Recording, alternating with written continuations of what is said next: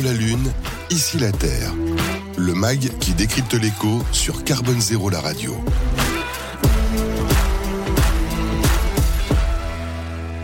ce coup de projecteur sur la construction bois avec vous, Hervé Demeure, cofondateur de Continental Foncier.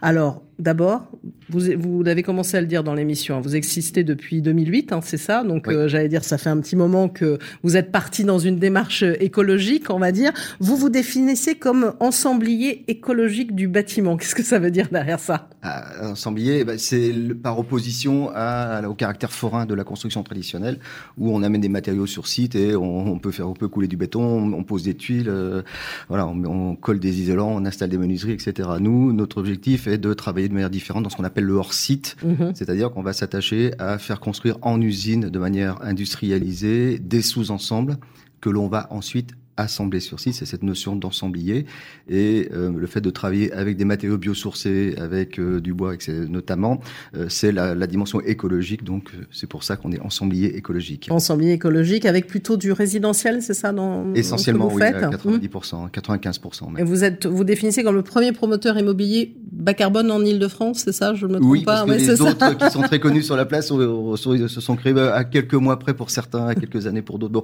peu importe, c'est pour la petite histoire. Euh, ouais, on a effectivement qui a été créé en 2008. On a livré notre premier programme en 2010. Mhm. Donc c'est la préhistoire du bas carbone. Avec euh, notamment bah, parmi vos clients, vous avez beaucoup de bailleurs sociaux hein, qui sont très engagés sur ces sujets-là, bon poussés aussi par la réglementation, hein, par la force des choses.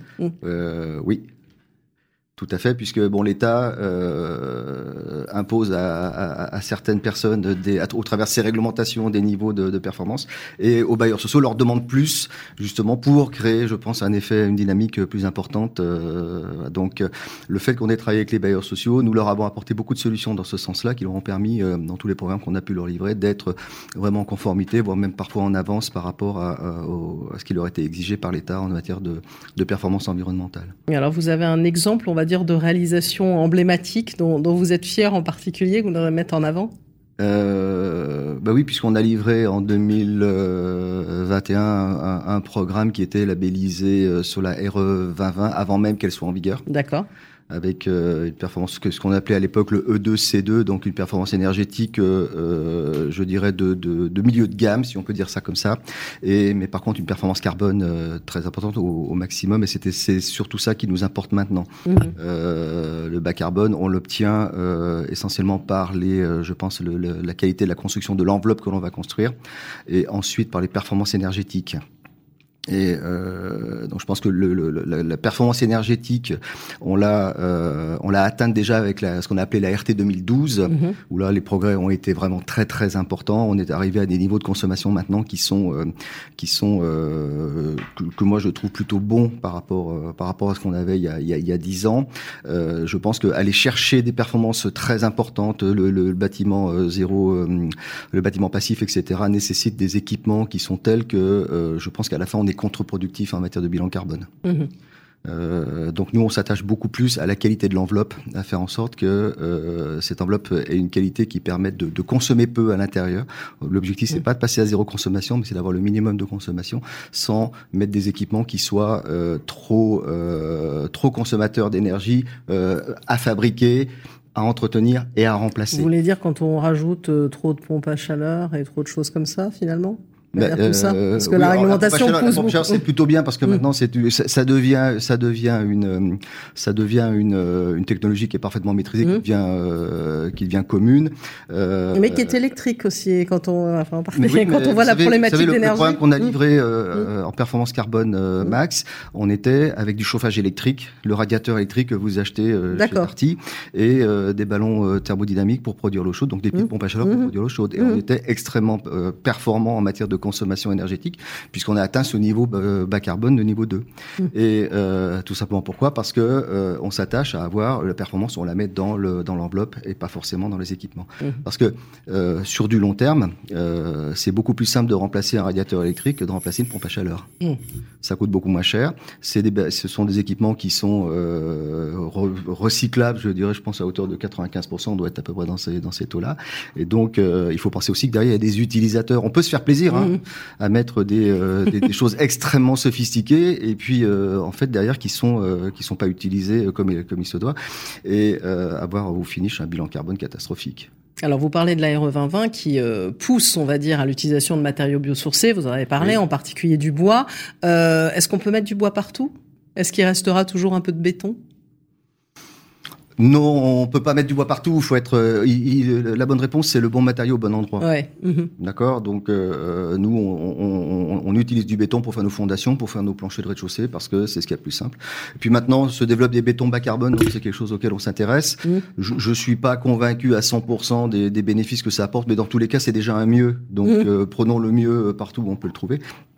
Et puis ensuite, effectivement, oui, il faut être, euh, il faut être, euh, il faut avoir de, de l'intelligence. C'est-à-dire que quand on commence à faire des immeubles qui dépassent les, les 3 ou quatre étages, on va quand même garder un peu de béton euh, au, dans les parties centrales pour euh, euh, pour mettre des cages d'escalier, des, des, cages d'ascenseur.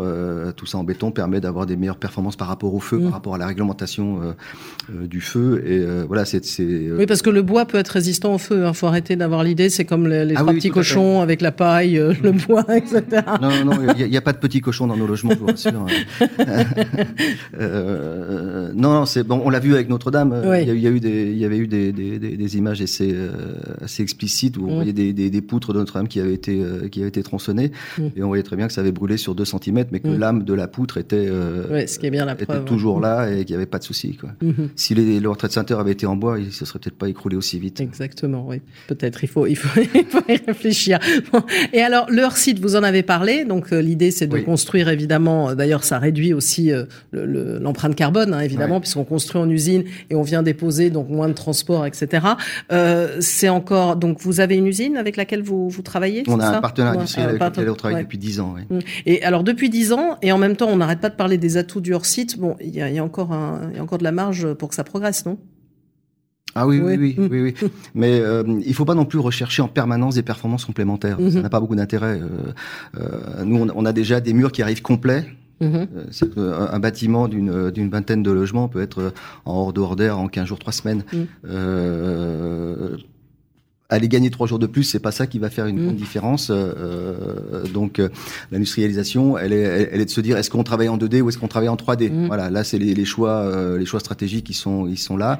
Euh, et, et, et, la, et, la, décision, elle, se, elle va se prendre en fonction de ce qu'on veut construire. Si on mmh. construit une, une, résidence étudiante avec des petites boîtes de 20 mètres carrés, on a plutôt intérêt à être en, en 3D. Euh, si on veut construire un immeuble avec des, des ambitions architecturales un peu plus, un peu plus poussées, on va être plutôt là en 2D. et après le niveau d'intérêt euh, c'est là qu'en usine il va être, euh, il va être important. C'est parce que il y a, pas que l'aspect technique des choses. Mm. Euh, il y a l'aspect humain aussi des choses. C'est-à-dire mm. qu'un ouvrier qui travaille dans une usine, qui pose une fenêtre dans une usine, euh, il travaille dans les conditions qui sont absolument pas les mêmes qu'un ouvrier qui va poser une menuiserie sur un chantier en béton. Et il peut y avoir aussi des nouveaux, finalement des nouveaux profils aussi qui peuvent être intéressés par ce type de métier aussi avec l'évolution dans les usines. Ouais. Mm. Alors ce qu'on se rend compte, c'est que il n'y a pas que le dans la démarche qu'on a eue nous, en tout cas, mmh. la réflexion qu'on qu est en train de mener actuellement, c'est de se dire que euh, il n'y a pas que les aspects techniques des choses. Mmh. Euh, et, euh, et c'est dans ce sens-là aussi qu'on est, on est en train d'essayer de faire un peu bouger les choses. En tout cas, chez nous, on le fait, euh, et qui consiste à dire que euh, le, le, le, le, le succès d'une vraie stratégie bas carbone, elle repose pas seulement sur la technique, elle repose aussi sur un, un ensemble de choses euh, qui commencent avec la conception du bâtiment. Mhm. C'est-à-dire qu'on va on va pas euh, confier à une seule personne la conception du bâtiment, on va euh, obliger les gens à travailler ensemble. Que ce soit, euh, c'est-à-dire que le, le maître d'œuvre doit travailler avec l'usine en amont de la conception du projet. Tout simplement parce qu'on s'est rendu compte d'une chose, c'est qu'on ne peut pas construire un immeuble conçu en béton, le construire en bois. Mmh. Et un immeuble qui a été conçu en bois, on peut pas le construire en béton. Et malheureusement, on assiste énormément de, très souvent à des, euh, à, à, des, à des, moins des demandes de, de gens qui disent j'ai conçu un immeuble en béton, mais je veux bien le faire en bois parce que c'est dans l'air du temps. Sauf que c'est et on l'a testé, on a payé pour mmh. savoir hein, euh, que euh, que ça ne fonctionne pas. Donc la démarche bas carbone, c'est ce que nous, on, avec un peu de pression, on parlait d'ingénierie tout à l'heure. Nous c'est ce qu'on appelle un peu l'ingénierie bas carbone. Elle commence par la conception du bâtiment, c'est-à-dire que là les gens doivent travailler ensemble. Mmh. Le, le le, concepteur travaille avec l'industriel et l'industriel travaille avec le concepteur et celui qui va construire derrière aussi. Ensuite, ça repose beaucoup sur la numérisation. Mmh. voilà, quand on a numérisé un bâtiment, euh, et bien derrière, on sera beaucoup plus efficace dans la construction. J'ai beaucoup d'entreprises qui viennent me dire, oui, mais moi, ma mission à moi, c'est d'aider le maître d'ouvrage à faire progresser son, son projet. C'est pas ça qui m'intéresse. Moi, ce que je veux, c'est qu'il le construise tel qu'il a été défini et, et, et, dans le délai qui a été prévu et sans qu'on ait de, de après, le troisième sujet, c'est l'industrialisation. Mmh. Euh, il y a un rapport qui est sorti l'an dernier euh, sur ce sujet-là. Euh, l'industrialisation du bâtiment, c'est une tendance qui est mondiale. Oui inéluctable et mondiale. Euh, J'ai le sentiment qu'en France, on n'est pas en retard, mais on n'est pas en avance non, plus, et que euh, il serait quand même temps de s'y mettre euh, de manière beaucoup plus. Euh, et ça, de toute façon, c'est forcément l'avenir. Mais l'industrialisation, attention, et, c'est là que ça blesse euh, souvent les architectes qui, eux, ont, ont, le sentiment que ça vient prendre sur leurs prérogatives de concepteurs, etc. C'est pas, c'est pas vrai mm. du tout. Quand l'architecte travaille en amont avec le, avec l'usine, eh bien, on sort des, des, des, projets qui sont, qui sont quand même très chouettes. Après, Alors, vous disiez que c'était pas encore prêt, euh, que voilà, l'industrialisation. Justement, vous avez participé au CIPCA, hein, qui est le premier salon d'immobilier bas carbone, là, qui aura lieu euh, du 22 au 24 septembre prochain, et donc Carbone Zéro, la radio est, partenaire. Vous le disiez tout à l'heure, hein, quand vous vous avez commencé, euh, vous voyez que les acteurs du secteur en étaient plutôt, si on veut comparer euh, avec l'automobile, à la 4L. Est-ce que vous sentez que les acteurs sont en train de bouger et de se réinventer, on va dire. Oui, mm. la, 2020 et, et, le, le, là c'est le maintenant tout le monde a, la fourche dans le dos là, il faut plus chaud, il faut y aller. Hein,